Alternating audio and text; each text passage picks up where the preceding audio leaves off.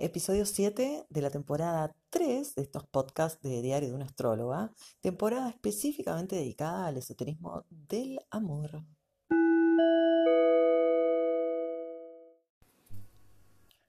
Entonces todos los planetas de la carta natal están involucrados al momento de conectar con alguien y amar y ser amada. Una de las cuestiones que más me interesan es que en la carta natal podemos encontrar las vivencias personales, pero en relación a otras personas. Así que en la carta natal encontramos todo nuestro entorno de personajes y el campo astral que también integra al mundo. Pero sin ir a vastas extensiones, voy a enfocarme solamente en el sol de una persona. Esto va a ser desarrollo de conciencia y todo lo que se sabe de la astrología clásica, pero encontremos entonces un poco del esoterismo en tanto ese sol también va a estar habilitando, si es posible ese término, al otro. Vamos al caso de la mujer, un género que resuelve al su propio sol a través de la figura masculina de un otro. Un otro que puede ser gay también, pero macho, macho con pene, no macho del machismo cultural, sino de la propuesta, esa binaria de la cuestión animal que tenemos, ¿no? Macho-hembra, punto. Todo lo otro que va a ser culturalizado en términos de géneros y de, de sentir y autopercibirse es otro tema que también va a involucrar cuestiones uranianas, pero no en este episodio. Y neptunianas también.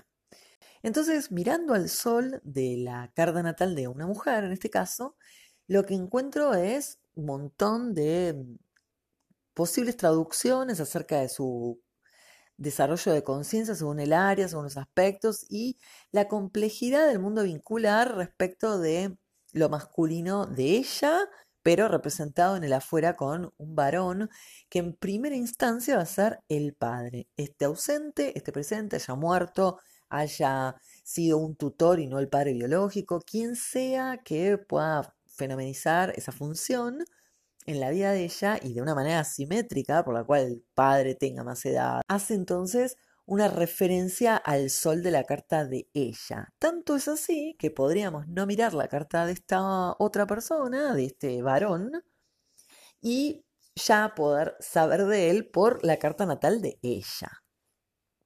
Ahora lo que interesa de todo este, por ahí, eh, mundo que, podría revelarse a partir de este sol, es también que no sería una, o sea, una percepción construida de ella, sino una percepción dada. Y esto es, es muy criticable porque hablar de lo dado también es cuestionable y hablar de lo construido también. Cuando nos metemos en las mancias, estas dos formas de pensar se tienen que unir con otras nuevas formas de pensar. Ni es dado, ni es construcción solamente.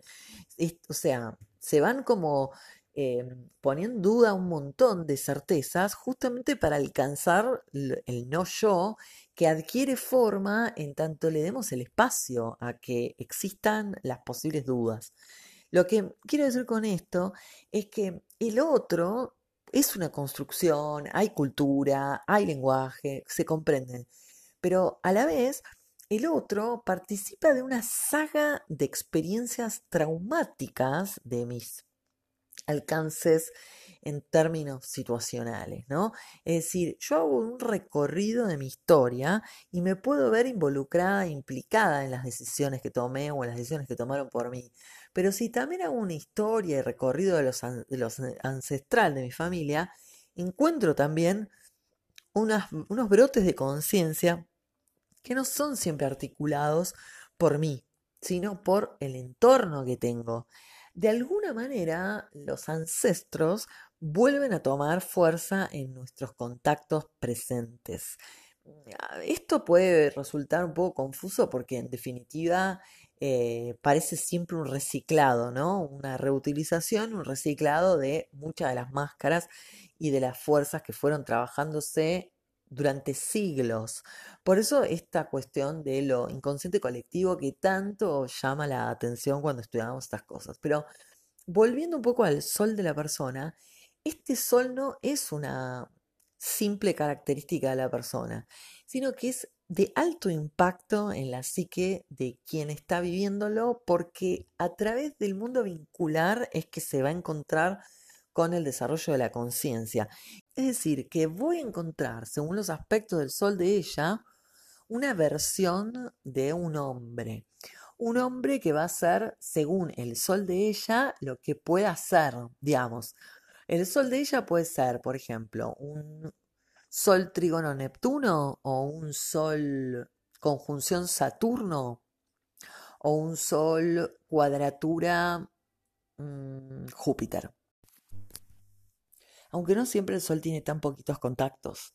Pero volviendo a la representación de este sol, vamos a ir a la primera, que es con el padre. Notar entonces que el papá está haciendo una representación del alcance que yo tengo al momento de nacer. O sea, es una, es una cosa que se impone, ¿no? Esta figura paternal, que sea como sea que es, va a estar representando mi sol. En el caso, por ejemplo, de, tener nacer Sol Saturno, por ejemplo, el padre tiene canas, el padre es muy mayor, el padre es una persona más vieja y eso es muy llamativo porque yo soy la que tiene Sol Saturno, pero sin embargo lo voy a estar viendo en mi campo astral representado en esta figura paternal que va a mostrar eh, algo del tropismo que estoy haciendo en, en las instancias más eh, primitivas de mi yo, o sea, digamos, un yo que todavía no está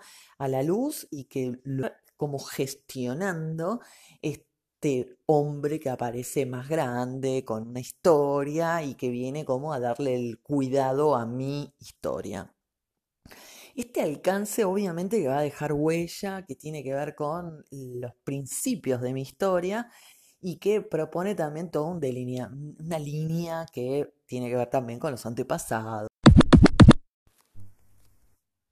Pero lo que entonces importa del análisis de la representación que hace mi papá del sol de mi carta, supongamos que yo soy una sol Neptuno, mi papá va a tener estas cualidades neptunianas de músico, de poeta, de artista o de cineasta o de alcohólico o que me abandonó o de drogadicto, de escapista, en fin, alguna de las cualidades neptunianas va a tener sustancia en él, pero a la vez habrá que notar de qué signo es mi papá. Además de que me representa el Sol Neptuno, el signo del solar va a dar cuenta de qué energía yo estoy articulando para alcanzar la conciencia Sol Neptuno. Por lo tanto, la energía, el Sol de él, es clave para comprender el portal que yo estoy teniendo acceso.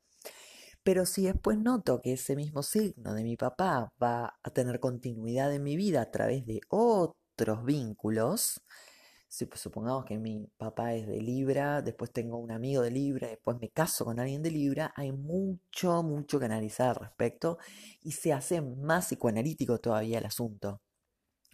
Pero si notamos al signo de mi papá, luego también puedo notar los signos de mis parejas y si no se repite el signo de mi papá, trabajar mucho esto de, de qué signo es esto, este otro que está haciendo una versión mía y que está alcanzando cosas que yo no alcanzo de mi carta natal y sin embargo existe en una fuera que me va a dar complementariedad. ¿Por qué? ¿Para qué? ¿Qué sentido tendría entonces que yo me mm, diversifique en ese otro sin que alcance la unidad? ¿Y cuándo es que alcanzo la unidad? Eh, un audio como este de tan solo 12 minutos tal vez no puede desarrollar en amplitud muchos de los temas que estoy tocando así superficialmente, pero son hermosos y iré trabajándolos en cada episodio.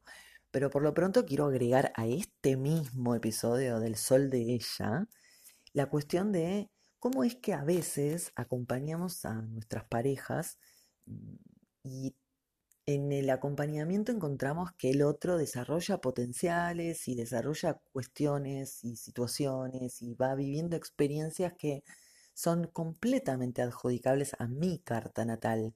Es de que yo estoy acompañando a esta versión mía, pero no es una cuestión cuando digo mi carta natal o una versión mía, no estoy refiriéndome a algo que yo pueda apropiarme en términos de que mi carta es mía como propiedad privada y no es tuya.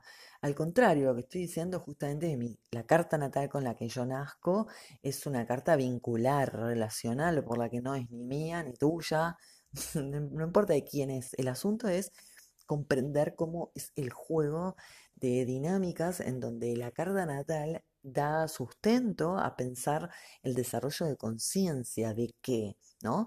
De qué y en qué posición, una posición pasiva, acompañando al otro a que vaya desarrollándose, o en mi desarrollo existe el haber acompañado al otro.